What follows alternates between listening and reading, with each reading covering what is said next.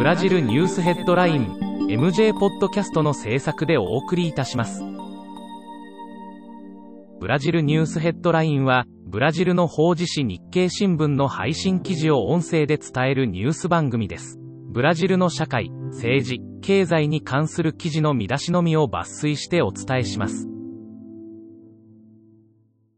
8月の24日のニュースです。21日、全就労は、7月の正規雇用が13万1010人の純増で、7月としては2012年以来の高結果だったと発表した。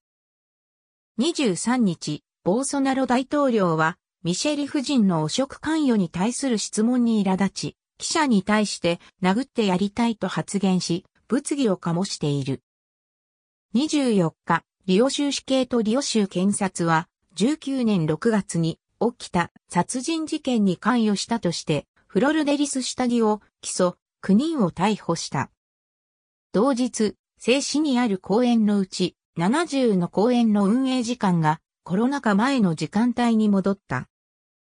同日、サンパウロ州での1週間あたりにおけるコロナウイルスの死者数が1612人と6月、以来で最小となった。